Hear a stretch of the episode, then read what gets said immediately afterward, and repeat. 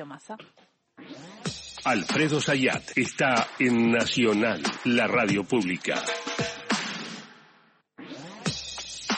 Digamos, no, no voy a convocar para que hagan mucha memoria como esta exigencia de eh, pensar cuando comenzamos nuestra escuela primaria, simplemente la memoria del miércoles pasado. ¿Se acuerda que el miércoles pasado hablábamos del Fondo Monetario Internacional y que ibas y pedías y te decían, bueno, sí, sí, sí, te golpeaba la espalda y te decía, bueno, volvéis, seguir pagando. Ahora apareció esta, esta idea de este proyecto que se va a anunciar hoy o mañana, que el Fondo Monetario Internacional va a aceptar una flexibilización en las metas de eh, las reservas. A ver, para que quede claro, no es que el Fondo Monetario Internacional agarra y dice te voy a bajar los sobrecargos de la tasa de interés, no es que va a dar un crédito a una tasa más baja, no es que va a refinanciar a un plazo más largo ese monto de deuda que es totalmente impagable con el Fondo Monetario Internacional que suma 45 mil millones de dólares. Simplemente es una de las metas del acuerdo que se, eh, se definió con el Fondo Monetario Internacional de una de las variables claves, que es la acumulación de reservas en el Banco Central. O sea, es que el Fondo Monetario Internacional monitorea eh, diariamente las cuentas de la administración económica de la Argentina. ¿Qué quiere decir? La de qué pasa con los ingresos, qué pasa con los egresos, por consiguiente las cuentas fiscales, la política monetaria, la política cambiaria. Y dentro de la política cambiaria, bueno, ¿cuántos dólares va acumulando el Banco Central? ¿Por qué le importa los dólares que se acumulan en el Banco Central? ¿Le importa porque esos dólares sirven para pagar importaciones y el desarrollo económico? ¿Esos dólares sirven para tener respaldo en el Banco Central para enfrentar corridas especulativas? No, le, le importa que haya muchos dólares del Banco Central para poder y pagar la deuda, o sea, garantizar que los acreedores van a cobrar eh, su deuda. ¿Qué es lo que ha pasado en estos últimos eh, dos meses? Que los dólares en el Banco Central no se fueron acumulando tal como se imaginaba cuando se firmó el acuerdo. ¿Por qué? Por dos razones claras. Una que es eh, fruto de las inclemencias climáticas vinculados con la producción agropecuaria, o sea, la sequía. Y por consiguiente, hubo una menor liquidación de dólares por parte de la cosecha de trigo, que era en este momento que tenía que vender más trigo. ¿Por qué? Porque se, eh, la producción de trigo, la cosecha de trigo fue más baja. Pero después hay un aspecto no tan mencionado, no digo que no es mencionado, que es la especulación de los que tienen soja acumulada. ¿Y cuál es la especulación? que si después del dólar soja 1 y dólar soja 2, que fueron dos mecanismos de incentivo para la venta de los dólares, o sea, la venta de soja y después la venta de los dólares y que eso permitió acumular eh, dólares en las reservas y el dólar soja 1 y el dólar soja 2 fue un tipo de cambio especial, privilegiado, digamos, por encima del tipo de cambio oficial. ¿Por qué van a vender ahora? Entonces, la especulación es la de la presión para que haya un dólar soja 3. Entonces, ahí es donde aparece un aspecto que hace a, más allá de la sequía, hace a una especulación vinculado a, al tipo de cambio. Yo pensaría lo mismo, Alfredo. Yo estaría esperando el dólar 3. Si ya me hicieron el 1, el 2. Y bueno, y por eso, y entonces ahí es donde se presenta la dificultad para la acumulación de dólares en el Banco y por otro lado hablaban de la importación, ¿no? De que está habiendo más importación que exportación o, algo así, de que hay mucha demanda. ¿De soja? No, de importación, de, de, gasto de dólares, de los pocos y dólares sí, que hay. hay presión. Si, si, si la economía sigue creciendo. no frenás la economía. No con, porque si no entran la, si no entran la, eh, todo el tema de que se necesita los dólares no y no y además los dólares para las importaciones exacto. Digamos si uno piensa que la economía sigue creciendo, por ahí no al ritmo de lo que fue la salida de la pandemia, no al ritmo del segundo, del primer semestre de el 2002, pero la economía sigue, o sea que no está en caída, no hay una recesión fuerte, porque en una recesión fuerte lo que tenés es una menor demanda de importaciones, por consiguiente hay una menor demanda de dólares. Hoy no está ese escenario, sigue habiendo tensión en la demanda de dólares para importaciones para la producción. Entonces, frente a ese, ese, escenario, digamos, el equipo económico negocia con el Fondo Monetario Internacional para que el Fondo Monetario Internacional no diga, ah, no cumplieron la meta del tercer, del, de acumulación de reservas para el primer trimestre de este año. Y esto es lo que se negoció. Vos fíjate qué dimensión de pérdida de autonomía en la política económica para poder desplegarla por culpa de un crédito tomado por el gobierno de Mauricio Macri, que fue un crédito totalmente desproporcionado, un crédito político por parte de Estados Unidos a través del Fondo Monetario Internacional para financiar la campaña electoral de Mauricio Macri, que además la perdió, porque el manejo fue tan desastroso en términos financieros y de administración de recursos que hoy nosotros, cuando digo nosotros la Argentina, está padeciendo esa restricción, esa restricción. ¿Cuál es la restricción?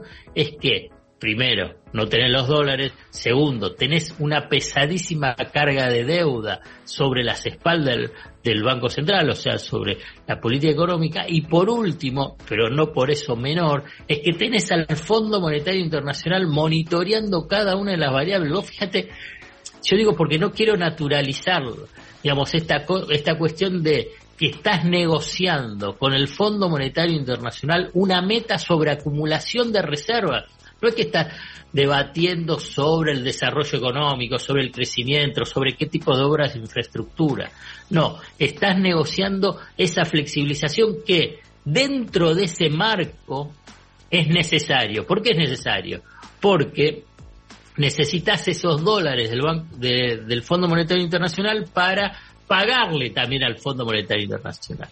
Pero como es una lógica muy perversa, que si el Fondo Monetario Internacional no hace ese desembolso y como tenés una situación de debilidad en las reservas, precisamente por todo esto que yo antes te mencioné, por la pesada herencia vinculada con el tema de la deuda, también.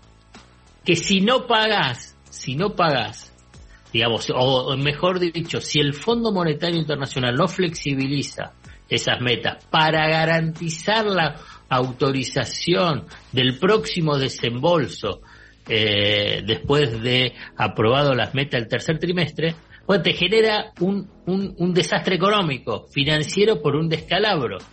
Esto ya lo se vivió en Argentina, se vivió al final del, de, de, lo que fue el gobierno trunco de la alianza de, de Fernando de la Rúa como en el gobierno de Alfonsín. En ambos casos, en ambos casos, esto fue fines del 88, comienzos del 89 con Alfonsín.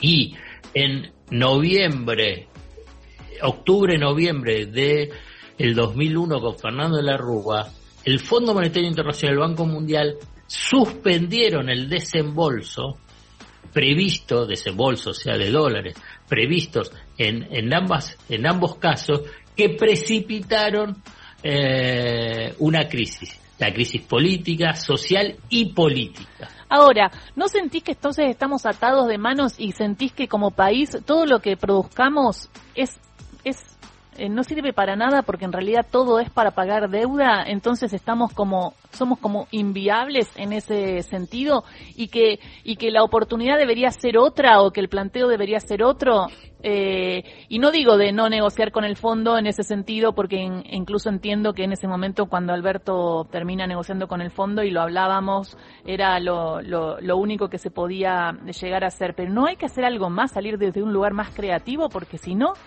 no es inviable el, el país entonces para el gobierno que venga.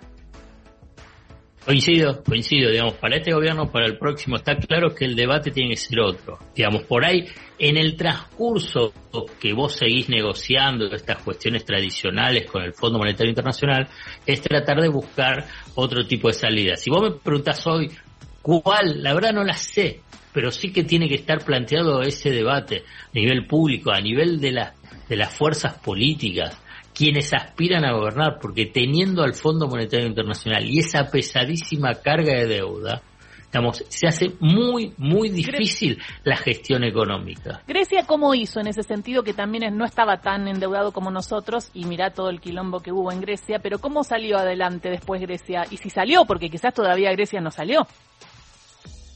Eh, Grecia eh, pasó a estar en un estancamiento económico prolongado que es el riesgo que tiene la Argentina. Y además, a diferencia de la Argentina, y esto es un, un factor que es imposible de eludir, es que Grecia es parte de la Unión Europea.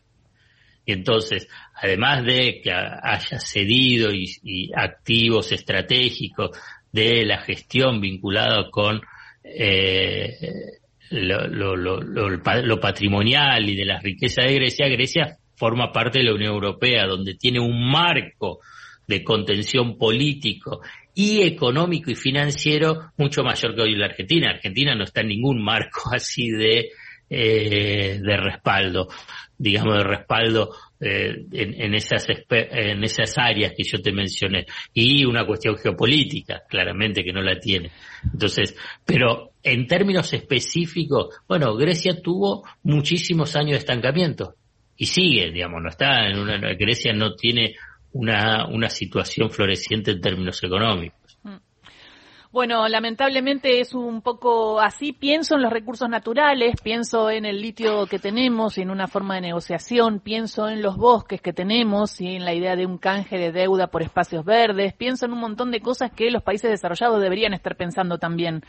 Y pienso también, que a veces se me viene y vos me dijiste que no, pero pienso, por ejemplo, y si negociamos con eh, Australia, que tiene mineras acá, eh, que, y si negociamos con China, que tiene también intereses acá, como, como para generar algo de que, de que, de que haga fuerza en el Fondo Monetario Internacional, bueno, incluso con el propio Estados Unidos, pero y, y, fundamentalmente es Estados Unidos, la verdad, dentro del Fondo Monetario Internacional.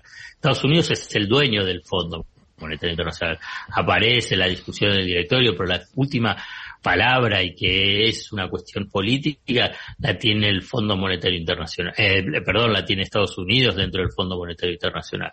Por eso es, como yo lo denomino, es el brazo financiero de la estrategia geopolítica de Estados Unidos. Eh, eh, cuando se habla de Latinoamérica y el Fondo Monetario Internacional. Entonces quedas atrapado de, de, de, esa, de esa lógica. Pero lo que yo digo es que yo creo que hay que tomar conciencia o, y fundamentalmente, digamos, las fuerzas políticas, lo que implica tener al Fondo Monetario Internacional en la Argentina, en función a la gestión, más aún cuando viene este año electoral. Y en este año electoral vos vas a tener muchísimas promesas vinculado a cómo va a ser la gestión. Si no se incluye dentro de esa, de, entre esas promesas qué es lo que se va a hacer con el Fondo Monetario Internacional, y bueno, es como un camino a una próxima desilusión.